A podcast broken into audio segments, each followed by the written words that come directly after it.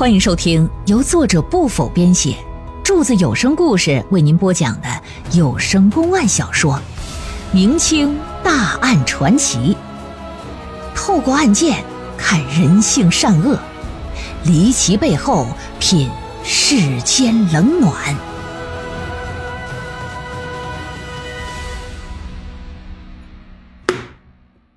在老爷看来。如果马张二人到陈国平家真是去为了强奸汤氏，那必然是心虚无礼的一方。遇到陈国平回到家中，应该赶紧跑路才对。即便没跑，也应该是陈国平打他俩，不大可能是他俩去围殴人家吧？而且还拉拉扯扯拖到大街上去打，这得是多嚣张的人才能干出这种事啊！另外啊，真要是强奸，又是在大白天。那汤氏不可能不大喊大叫吧？邻居也不可能听不到吧？真要是听到了，按理说肯定得前来帮忙啊，可是却没有邻居为其出头，可见强奸这事儿啊是不存在的。但是你说两个大男人跑到他们家去，那不可能说是啥事儿没有吧？这里边必然呢是有缘由的。思来想去之后，他就认为。陈国平啊，纵容媳妇做土娼，这事儿应该是真的。马张二人这俩货呀，应该是因为嫖娼争风吃醋发生了争执，恰巧赶上陈国平回家。陈国平一看二人争，担心惊扰邻居，让自己没面子，哎，这推来搡去，发生肢体冲突了。基于这种推断呢，再加上考虑到，即便是真要意图强奸，也是强奸未遂。因此就没有必要在这种案子上啊浪费过多的时间和精力啊，所以说知县呢认为这事儿就这么着吧，再往下弄，这好像也弄不出个什么所以然吧。而且双方都有罪，理应该是都受到惩罚的，这就判了三人呐各打四十大板，关入大牢。然后派出衙役前去缉捕汤氏，将其呀由官媒发卖之后，再将三人释放。这里呀需要解释一下啊，所谓什么叫土娼啊，就是不是官府允许的，哎，就你没持证上岗，你官府允许的是什么呢？你得在指定的地点，什么不像现在社会啊，歌厅、洗浴、足疗的。古代那不就是怡红院呐，什么翠月楼啊，什么这个修仙阁了，就都是这种地方。你在家里你偷偷接私活，那你就是私妓、暗娼、土娼。放在现在的话来讲，那叫楼凤啊。在清代时期啊，妇女要是犯了奸淫罪，官府是可以将其作为商品进行拍卖的，拍卖所得呀，都得归官府。也就是说，在这桩案子当中啊，县衙还能从中捞取一笔好处。王知县自然不会错过这样的机会。衙役就到了陈家，说明知县的判决结果之后，拿绳索就把这汤氏给捆着了，拉拉扯扯就往前来。汤氏呢，一边放声大哭，一边是喊着冤，说冤呐，我冤呐，我一个良家妇女。我一向我恪守妇道，我从来没做过卖淫之事，街坊邻居都是有目共睹的。如今我被人诬陷，要被官媒发卖，我恳请街坊四邻跟我一起去官府，为我做个证明吧。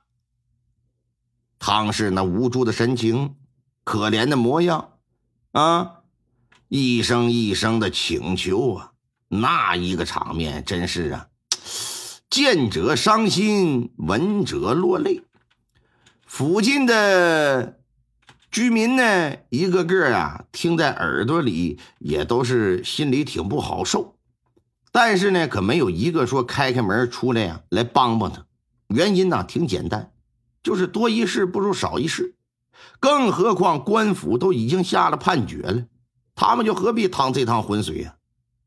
这汤氏就一路喊着冤，直奔县衙。就在快到县衙的时候，哎，几个路过之人呢，听到他的喊声，在他的身后就站住身形了。这伙人为首的呀，是一个六十岁上下的老者。此人呢，中等身材，看上去文质彬彬呢，但是眉宇之间又充斥着一股英武之气，给人感觉就是不怒自威啊。站在他身旁的几个人呢，也都是奴仆家丁的打扮，一看一妇人哭着喊冤的样子，就极为可怜。